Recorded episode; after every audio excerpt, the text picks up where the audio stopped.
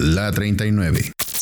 Sobre los derechos a vivir y a sobrevivir. En un mundo que nos quiere globalizados. Temas jurídicos para quienes odian el derecho de las fórmulas. De la metodología exacta. De la ciencia sin conciencia. De las exigencias formales. De la impartición de justicia sin justicia. De la ley generalmente discriminatoria. Del cumplimiento arbitrario de la ley. De la permisión de la corrupción de la prohibición de la libertad, de la obligación a delinquir, de la derogación de la esperanza.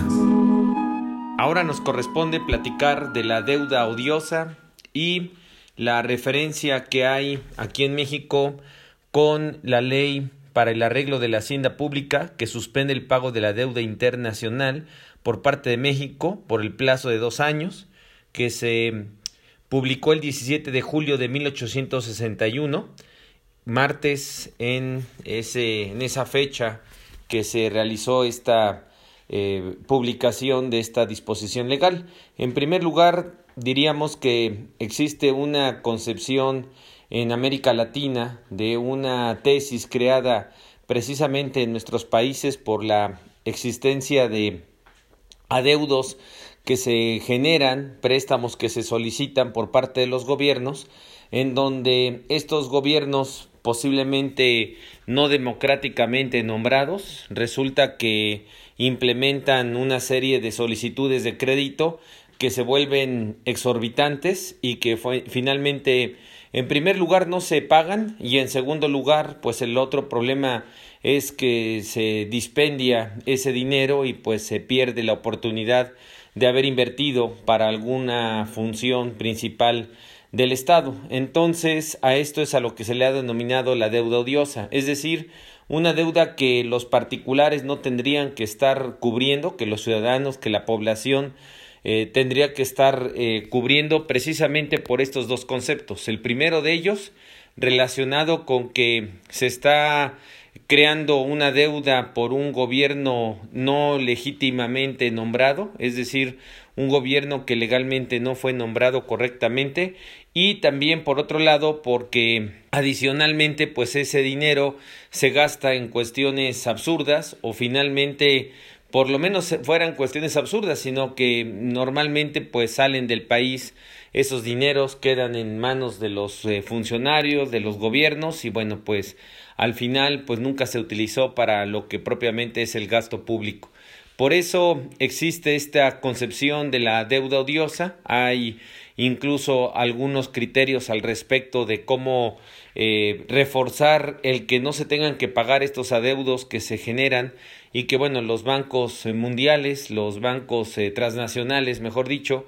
y adicionalmente pues los países que normalmente eh, tienen la capacidad de poder pedir obtener esta serie de de concesiones para prestar este dinero son los que salen beneficiados en todo este rubro que estamos comentando. Por lo tanto, la deuda odiosa pues es un argumento muy válido para los eh, gobiernos de del tercer mundo como para no cubrir estos adeudos. El otro tema que tiene que ver pues muy similar a la deuda odiosa o al concepto de no pago de estos, de estos em, préstamos pues es el que corresponde a pedir eh, prórrogas, amnistías o pedir de alguna manera el no realizar los pagos en su momento. Esto normalmente ha generado desde luego pues una serie de rechazo de rechazos internacionales, incluso de cuestiones en las cuales pues ha habido hasta golpes de estado precisamente por esta situación.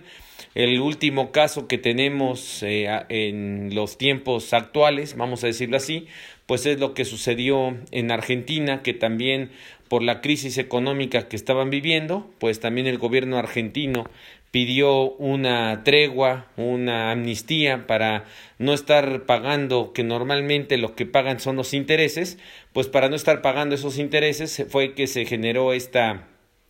situación que estamos comentando. Hoy la, la, pues digamos que la historia ha sostenido que uno de los de las fechas pues más emblemáticas al respecto de esta situación es precisamente la del 17 de julio de 1861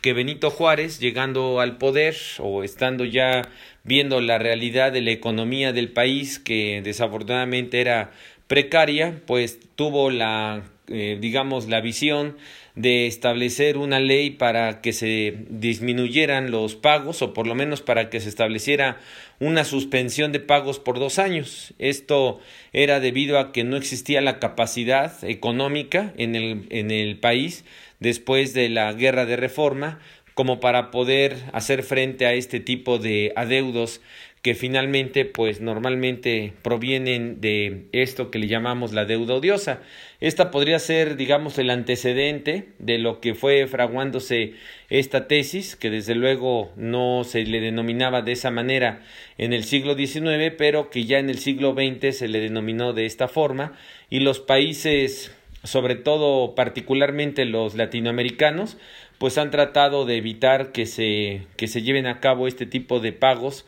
no obstante, bueno, pues en la realidad, si bien se han opuesto con, este, con esta teoría, pues en la realidad resulta imposible hacer cumplir esta tesis de la deuda odiosa porque pues los países o los eh, acreedores toman otro tipo de medidas. Hay que recordar que aquí en México, pues desafortunadamente en el siglo XIX, lo que se tomó como medida por los países que tenían este pues siendo acreedores o esta ventaja de pedir estos pagos de intereses y deudas, pues lo que acabó sucediendo es que las eh, pues hubo una invasión aquí en México. Hay que recordar la invasión que hubo y que llegaron al puerto de Veracruz eh, pues los buques de guerra ingleses franceses y españoles. Los ingleses y los españoles se retiraron pero los franceses vieron la oportunidad pues de esa intervención francesa que todos conocemos el problema que tenemos con esta deuda, estas deudas eh, generadas por gobiernos que posiblemente democráticamente no hayan sido eh, nombrados y son los que solicitan estos eh, pagos. Y por otro lado también el problema que existe respecto a que estos adeudos que se reciben pues no hay manera de poderlos pues digamos optimizar en cuanto a que vayan destinados verdaderamente al gasto público. Hoy prácticamente pues tenemos eh, que estas deudas son impagables y así se han mantenido hasta por los propios acreedores. Ellos son sabedores de que no se van a cubrir estas deudas, ellos son sabedores de que los estados no los van a cubrir, pero es una manera de tenerlos eh, maniatados, amarrados y dependientes económicamente precisamente por estas deudas que finalmente pudieran llamarse deudas odiosas. Hay mucho que se ha hablado al respecto de esto, pero digamos que en nuestra región uno de ellos fue Eduardo Galeano, que decía precisamente que los préstamos estos hacían dependiente a los países a pesar de que teóricamente somos eh, independientes y tenemos nuestra propia soberanía, pues en realidad estos préstamos eran los que eh, amarraban a los gobiernos para poder hacer alguna actividad eh, pues que representara alguna, algún cambio, algún beneficio para los propios, para la propia población. También tenemos que en el caso de estos adeudos, pues también lo ha escrito Zaffaroni. Zaffaroni ha sostenido que desafortunadamente si bien se logró una eh, independencia y una soberanía, digamos, política, pues lo que tenemos pendiente es una soberanía económica, una independencia económica y por eso él habla de la segunda fase de ese de esa dependencia de ese colonialismo y así le denomina, ¿no? La segunda fase del colonialismo, que es la dependencia económica que tenemos con otros países. También tenemos a eh, Slovan Zizek, que es un eh, filósofo europeo que hoy ha estado de mucha pues de mucha importancia, ha generado mucha importancia, perdón, ha tenido mucha trascendencia, sobre todo es, ha sido incluso criticado por las manifestaciones que hizo respecto a la pandemia, pero este autor de Eslovenia también sostiene lo que estábamos comentando que pues no existe una intención por parte de los países de, eh, de acreedores de que se pueda cubrir esta deuda, sino al contrario, lo que interesa es que se mantengan estas deudas y de esta manera se mantenga también pues la dependencia de estos países que son a los que se les denominaba algún tiempo como países tercermundistas. En México tenemos entonces pues este antecedente del 17 de julio de 1861 creado por Juárez, la ley para el arreglo de la hacienda pública que suspende el pago de la deuda internacional por parte de México por el plazo de dos años que pues finalmente no se pudo cumplir. Muchas gracias, hasta pronto.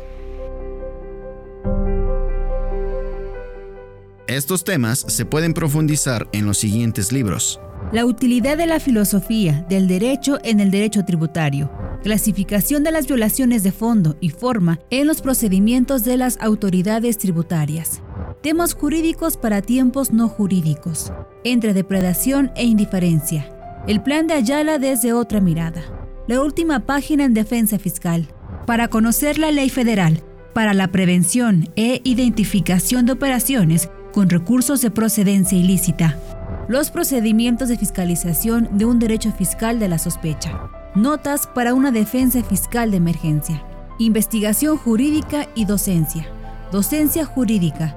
tratado de derecho constitucional, así vimos México, apuntes contemporáneos de derecho, viviendo la Constitución a 100 años de su promulgación, identidad migrante, Derecho y Sociedad, Notas para entender la realidad. La Declaración Universal de los Derechos Humanos en su septuagésimo aniversario. Derechos actuales, realidades y desafíos.